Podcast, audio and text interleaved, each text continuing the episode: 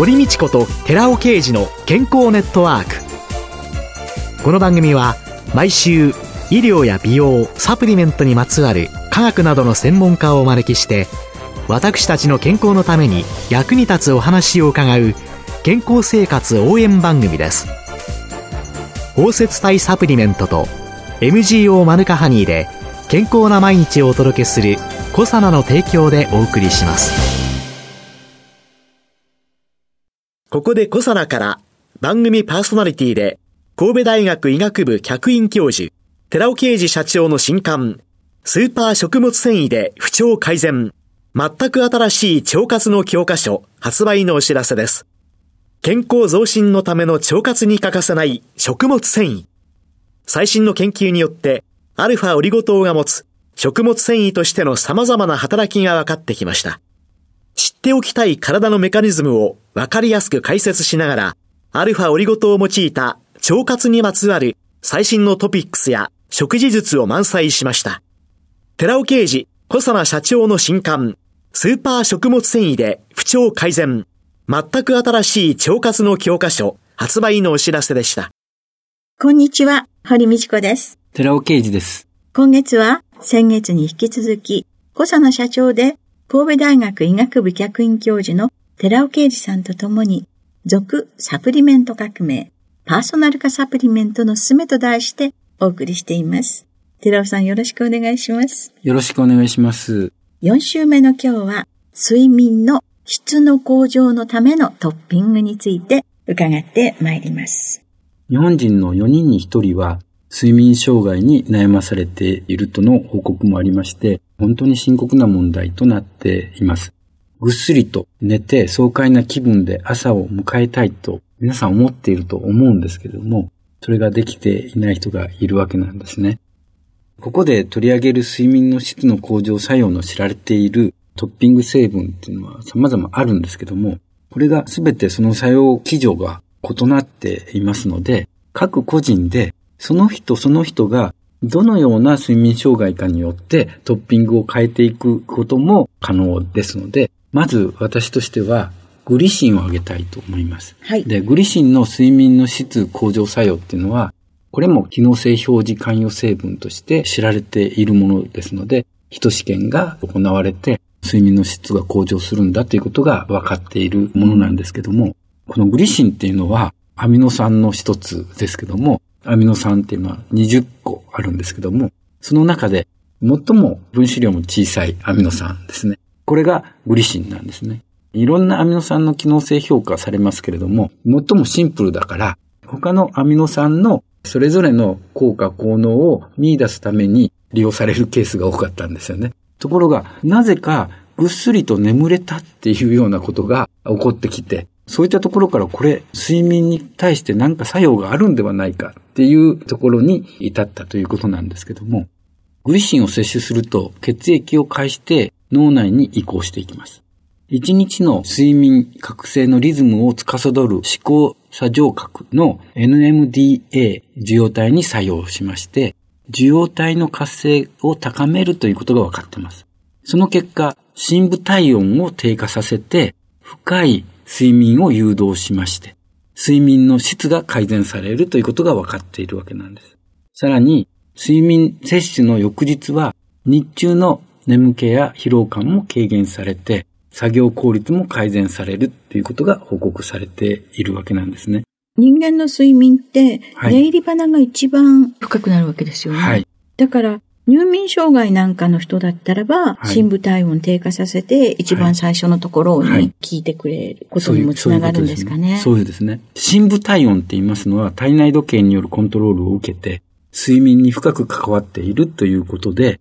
通常の睡眠において入眠すると一度程度低下し、睡眠中はその体温を維持して、気象に向かって徐々に上昇することが分かっています。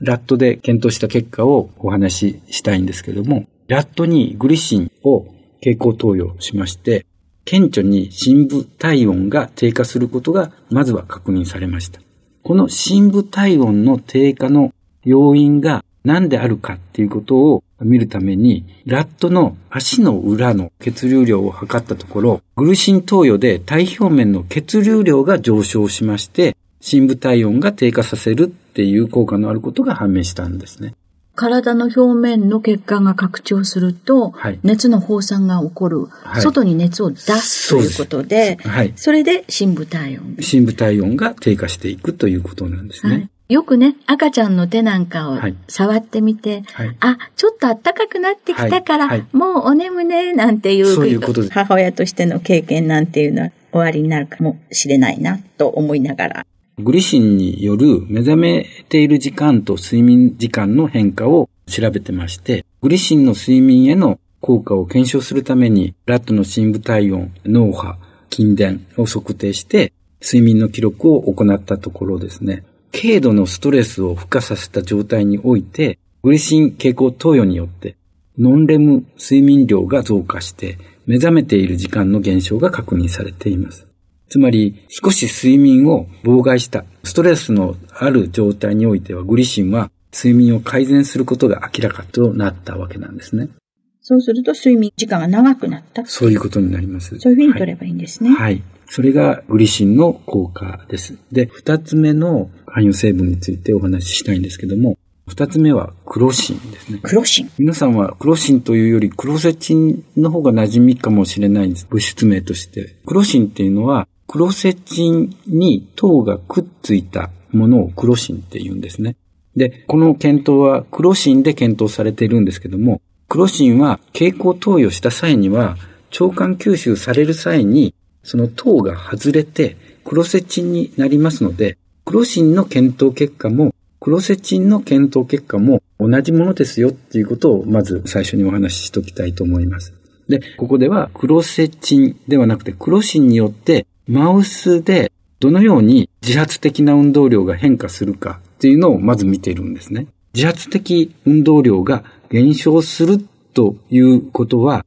睡眠時間が増加するっていうことになりますので、その自発的運動量を見ることによって睡眠時間が増えましたよということが言えるわけなんですけども、このマウスのクロシン投与によって、結果としてノンレム睡眠が増加し、覚醒時間が減少するっていうことが分かってるんですね。野生型のマウスを使って、しっかりと睡眠が増えて、覚醒時間が減少しますということを、まずは確認しておいて、次に野生型ではなくて、ヒスタミン H1 欠損のマウスを使って同様に検討したんですね。そうすると、野生型ではなくて、ヒスタミン状態が欠損しているマウスだと運動量の減少が見られないんです。減少が見られないということは睡眠時間は変わらないということですね。クロシンによって。この二つの検討で何が言えるかなんですけども、クロセチンがヒスタミンによる覚醒系調節に関与しているっていうことがわかるんですね。つまり、ヒスタミンが絡んでいるということなんですね。そのことによって、クロセチンを摂取すると、中途覚醒回数が減少して、つまり、睡眠の途中で目覚めている回数が減少する。深い眠りが誘導されることが示されているということなんですね。結局、この睡眠の持続性が高まった結果、起床時の眠気や疲労感が和らいでいくと。つまり、クロセチンは非常に睡眠の質向上にも有効である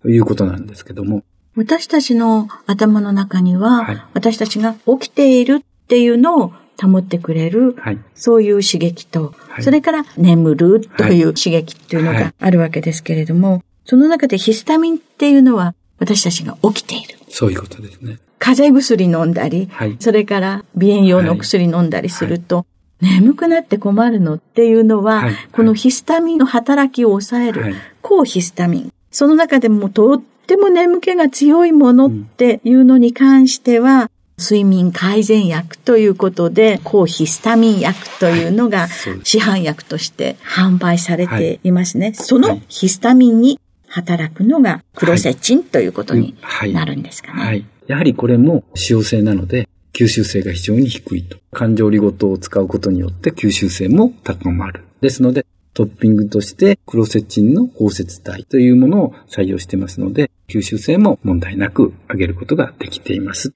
で、次のトッピング成分としては、はいセサミンを上げたいですね。セサミンにも睡眠の質の向上作用っていうのが知られているわけなんですけども、これも機能性表示関与成分として知られている物質なんですね。この作用基準っていうのは抗酸化なんですね。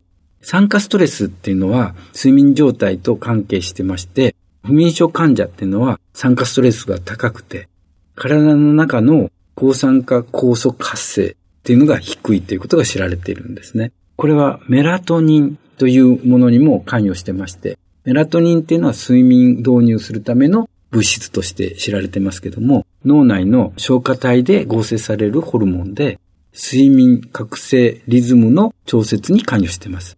量は夜間の入眠時に高くなることが知られてて、メラトニン量の維持っていうのは睡眠機能に非常に重要です。しかしながら、メラトニンっていうのは活性酸素で代謝分解を簡単に受けてしまうものなんですね。したがって、抗酸化力を高めて酸化ストレスを軽減することによって、メラトニンの濃度の低下を抑えることができる。だから抗酸化物質が必要だということで、そこの検討にセサミンという抗酸化物質で検討した例があるんですね。実際に酸化ストレス負荷によってメラトニンが減少する、そこに対してセサミンを加えることによってメラトニンの減少が抑えられるということが確認されたというもので、これで機能性表示関与成分として認められたというものであります。私たちが朝目覚めて光をドンと浴びることによって、はい、トリプトファンからセロトニンからセロトニンからメラトニンができて、はい、そそのメラトニンが睡眠に大きく関与する。はい、でも、そのメラトニンというのが活性酸素で代謝されてしまったら、せっかく作っても、そうですね。ね、それを抑えてくれるのがセサミンということなんですね。そうですね。これが3つ目の成分ですね。成分ですね。はい。はい、で、4つ目の成分として挙げたいのが、これも何度も出てきてますけども、5アミノレブリン酸っていうものでして、5アラと略してお話しさせていただいてますけども、これにも睡眠の質の向上作用がありまして、メカニズムは今度はセロトニンなんですね。先ほど言いましたメラトニンっていうのはセロトニンから変化してメラトニンに変わる。睡眠導入の重要な物質に変わるわけですけども、その前のセロトニンっていうのは幸せホルモンだ。そして神経障害に対して有効に働くというようなお話をさせていただきました。このセロトニンも非常に睡眠の質向上に関与しているものなんですね。ですから、セロトニンを維持するために、増やすために、5アラっていうのは有効だ。ストレスを受けるとトリプトファンとかセロトニンっていう量は減ってくるんですよね。減ってくるから、これはストレスが溜まってくるということもあるんですけども、とともに睡眠の質も悪くなるということにつながっていきます。そこで5アラを摂取することによってトリプトファン量を増やす、セロトニン量を増やすことによって、結果として睡眠の質を向上させることが分かったというお話なんですけれども、そういうことであれば、アラとセサミンっていうのは、やっぱり組み合わせて、摂取した方がいいと思います。より良いっていうことにつながりますよね。はいはい、で、もう一つ挙げておきたいのは、はい、キウイフルーツですね。セサミンとワイブアラを同時摂取するといいんじゃないかっていうお話でしたけども、はい、キウイフルーツっていうのはその両方をやってくれるんですね。キウイフルーツだけで。つまりセロトニンと抗酸化の両方に効くということが分かってて、睡眠障害を改善したと。これ、台北の医科大学の研究報告なんですけども、睡眠障害を抱えた20歳から55歳までの被験者24名で4週間で検討してるんですけども、就寝1時間前にキウイフルーツを2つ摂取してくださいということだけなんですけども、そのことによって睡眠の品質指数を見たり、アンチグラフィー覚醒時間を見たり、起床時間を見たり、総睡眠時間を見たり、睡眠効率を見たりして、睡眠の質のパラメータ評価を行ったんですね。はい、そうすると、4週間のキウイフルーツ摂取後に、入眠後の覚醒時間は28.9%。覚醒状態から眠りに入るまでの所要の時間は35%と顕著に減少した。つまり、睡眠時間を増やした。睡眠効率を増やしたっていうことが分かってきたわけなんですね。キウイって、この実験は生で食べたってことですよね、生で食べたっていうことですね。で、そこには抗酸化物質もキウイフルーツの中には含まれていますし、そしてセロトニンの原料となるトリプトファンもあり、セロトニンも実はキウイフルーツの中には含まれているんですね。うん。でも毎日キウイフルーツ食べるわけですよね。そうですね。それが私は言いたくて、堀先生によく言っていただきました。キウイフルーツを食べるのは非常に有効なんですけども、毎日食べるわけにはいかない。ですから、キウイフルーツをパウダー化しておく。通常にパウダー化しておくと、それぞれの物質っていうのは酸化を受けたり、それからキウイフルーツのもう一つ重要なファクターっていうのは、お話ししてきてますように、タンパク分解酵素ですけども、うん、タンパク分解酵素もただ単に粉末化するともう失活してしまいます。ですから、アルファオリゴ糖でパウダー化するっていう技術を開発してまして、キウイフルーツアルファオリゴパウダーを実はパーソナル化サプリメントにはトッピングしているわけなんですね。ですから、そういう意味で抗酸化、それからセロトニンに関して言うと、キウイフルーツパウダーを摂取すればいいんじゃないでしょうかというお話につながっていくわけなんですけども。はい。じゃあ、今週のまとめというのをお願いできますでしょうか、はい、トッピング成分としては、グリシンをまず挙げさせていただきました。これは睡眠時の深部体温の低下作用ということで、睡眠を導入するということなんですけども、そしてクロセチンはヒスタミン神経系の調節をしてくれる。そしてセサミンは抗酸化によるメラトニンの保護。そして5アラ、キウイフルーツというのは脳内セロトニンの増加によって、それぞれ独自の作用基準が異なって、睡眠の質の向上ができることを示させていただきました。繰り返しになりますけども、クロセチンとセサミンというのは、ガンマオリゴ糖で包摂化させることによって、生体利用能を向上させることができますし、それからキウイフルーツはアルファオリゴ糖で粉末安定化させることで、より効果を高めることができます。また、就寝時に入眠に必要なメラトニンは、朝食時に摂取したタンパク質に含まれるトリプトファンが脳内でセロトニンに変換されて、朝食から15時間後にメラトニンに変換されるわけです。ですから、朝食時にタンパク質を摂取することも睡眠の質向上には有効であることを付け加えておきたいと思います。今週は小佐野社長で神戸大学医学部客員教授の寺尾啓二さんとともに続パーソナル化サプリメントの勧め睡眠の質の向上のためのトッピングについてお送りしました来月も引き続きパーソナル化サプリメントについてお送りします寺尾さんありがとうございました。ありがとうございました。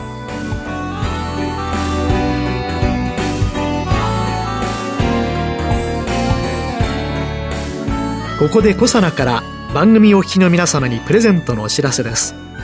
栄養や酵素が豊富なキウイフルーツをパウダー化しアルファオリゴ糖で包み込むことによって熱や酸化に弱い酵素の活性を保ったコサナのキウイとオリゴのパウダーを番組お聞きの10名様にプレゼントします。ご希望の方は番組サイトの応募フォームからご応募ください。コサナのキウイとオリゴのパウダープレゼントのお知らせでした。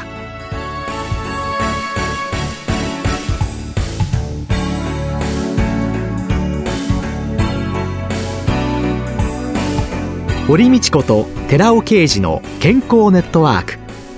この番組は包摂体サプリメントと MGO マヌカハニーで健康な毎日をお届けするコサナの提供でお送りしました。